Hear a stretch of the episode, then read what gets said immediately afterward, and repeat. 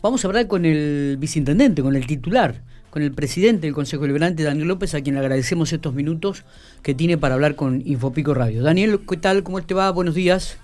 Buen día, ¿cómo andás, Miguel? Buen día al equipo de Infopico Radio, como decís vos. ¿Cómo andamos? Eh, y bueno, por supuesto, hasta la audiencia. Bien, bien, finalizando hace unos minutos la décima sesión ordinaria. Bueno, una sesión que tenía este, realmente muchos puntos importantes a tratar en el día de hoy, ¿no? Sí. Este, vamos a arrancar, en realidad tengo, estamos enumerando, ayer veíamos este, los ítems que tenían para analizar y para, para este, trabajar en el día de hoy, pero ¿qué pasó con el tema de las exhibiciones de tasas municipales para los comercios piquenses? Bueno, en principio... Eh, bueno, la, ordenanza está, sale sancionada en el, día de hoy, eh, de común acuerdo con los distintos bloques de este Consejo, porque hubo propuesta tanto de UNIR, UCR, propuesta federal y de FREJUPA, eh, distintos proyectos que apuntaban eh, a lo mismo, a reducir el impacto de la crisis económica en el sector privado, en el sector comercial, y sacar carga tributaria local, municipal, eh, que son las herramientas hasta donde nosotros podemos legislar, lógicamente. Con lo cual nos pusimos de acuerdo, hasta fin de año el sector comercial, eh, industrial y de servicios no esencial, no esencial, son los que no van a pagar la tasa por seguridad, salubridad e higiene, no van a pagar los servicios eh, municipales no van a pagar la habilitación comercial y no van a pagar el espacio superficial.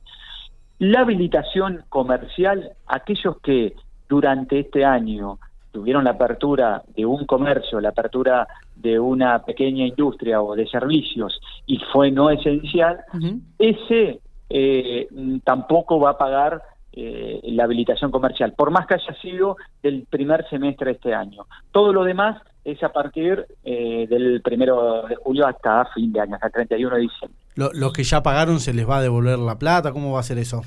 Eh, bueno, el mecanismo administrativo eh, tiene la facultad del Ejecutivo Municipal para reglamentarlo, ah, pero o quedará un crédito a favor para el 2022 o habrá una devolución, este, eso lo determina en función a, las posibilidades del Ejecutivo Municipal. Está bien, o sea que hubo este quórum, ¿no? En este aspecto hubo este acuerdo total entre las partes, entre todos los bloques. Sí, Sí, primero ah, vale aclarar también, este, Miguel, que en, tratamiento los bloques este, se pusieron de acuerdo para unificar eh, y hacer un solo proyecto, pero también estuvo de acuerdo eh, el, sector de la Secretaría, el sector municipal que corresponde, que es la Secretaría de Economía, Luis Anconetani y su equipo de funcionarios y funcionarias, vinieron al Consejo Deliberante, vinieron al plenario, tenían los dos proyectos de ordenanza, eh, con lo cual ellos dieron las sugerencias también, porque obviamente el organismo que aplica después toda ordenanza es el, municipio y tiene que aplicar lo que dé las posibilidades fundamentalmente presupuestarias, porque no hay que recordar que el municipio va a dejar de recaudar durante los próximos seis meses estas tasas y derechos porque son de alguna manera bonificadas al sector privado.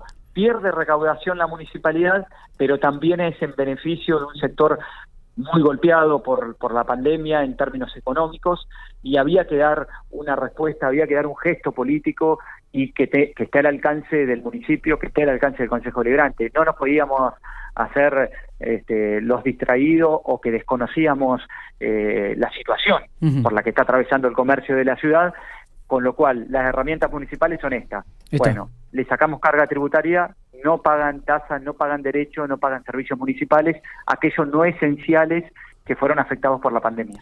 Perfecto. Eh, ¿Qué pasó con los cambios tarifarios de los servicios de taxis y remises? ¿Cómo, ¿Cuáles van a ser las nuevas tarifas?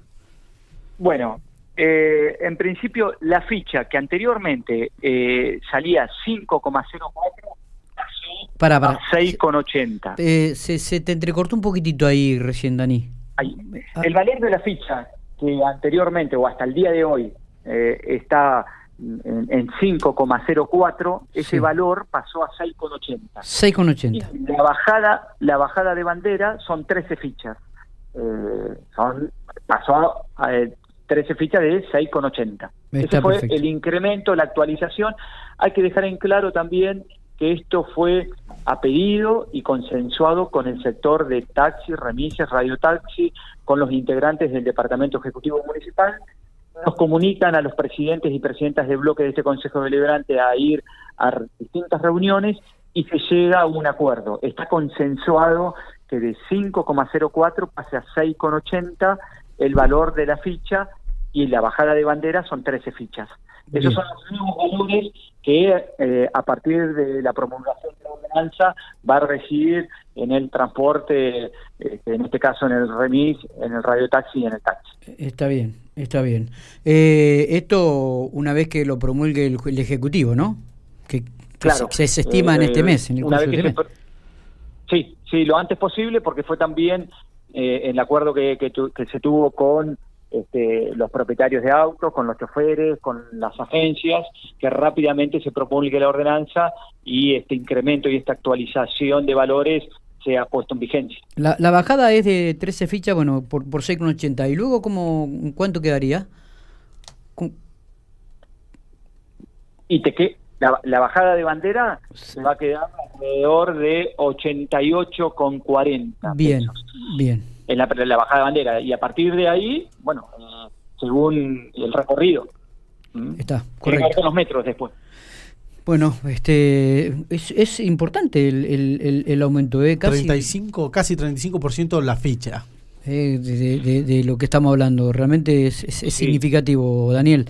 Sí, eh, porcentualmente la polinómica eh, que eh, también es de común acuerdo, daba un porcentaje aún mayor, mucho mayor, te diría, al que actualmente se le va a dar con el valor de 6,80 eh, la ficha. Pero eh, estuvieron de acuerdo tanto el Ejecutivo Municipal, el Consejo Deliberante y este, remises, taxistas, de que no podíamos dar un porcentaje en este momento tan importante de aumento eh, en, el, transporte. Está, perfecto.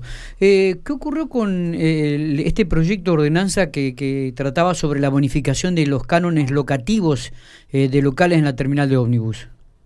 No, ese ingresa y va en la misma sintonía que el que hablábamos anteriormente con el sector comercial. va a haber una bonificación, pero ingresó el expediente municipal, es un proyecto del Ejecutivo, y va a tener tratamiento a partir del lunes en este Consejo Deliberante, hoy ingresa. Ah, lo mismo que un aspecto sumamente importante que tal vez me lo estabas por preguntar, que tiene que ver con el convenio con la Universidad Nacional de La Pampa y la relocalización del refugio. Eh, bueno, eh, la, la va a tener una nueva relocalización en, nuestra localidad que es tan pedida sobre todo por el sector eh, del barrio Carlos Ver, donde hoy actualmente está y que genera distintos inconvenientes y problemas a la salud, al medio ambiente y, a la cuestión diaria de esa barriada. Bueno, el convenio suscrito por eh, la intendenta es en el predio de la Universidad Nacional de La Pampa por 10 años, eh, con lo cual en el campo de la Facultad de Veterinarias va a estar relocalizada la canilera, el refugio canino de, nuestra localidad. eh, Daniel, no sé si por otro lado, sí. Sí, te escucho, al, mismo tiempo ingresan fondos provinciales respecto a esto. Ingresan más de 50 millones, que son fondos del gobierno de la provincia, para tres grandes eh, proyectos. Uno es la construcción de la canilera, el otro es el construcción, la construcción de galpones para la cría de pollos, y el otro proyecto es la remodelación de la planta de faena de aves. Con lo cual, ya también los fondos a partir de que el gobierno de la provincia destina a la Municipalidad de General Pico, va a este, poder construir la canilera, los galpones para la cría de pollo y remodelar la, planta de faena de aves. Realmente que e, esto, es significativo ¿no? para, para la economía local, para, para lo que puede ser la generación también de empleos. Me parece que es muy importante y que bueno quizás también se comience a contar con estos este, el apoyo económico sobre todo que es por ahí el que abre los caminos como para que comiencen a concretarse estas obras.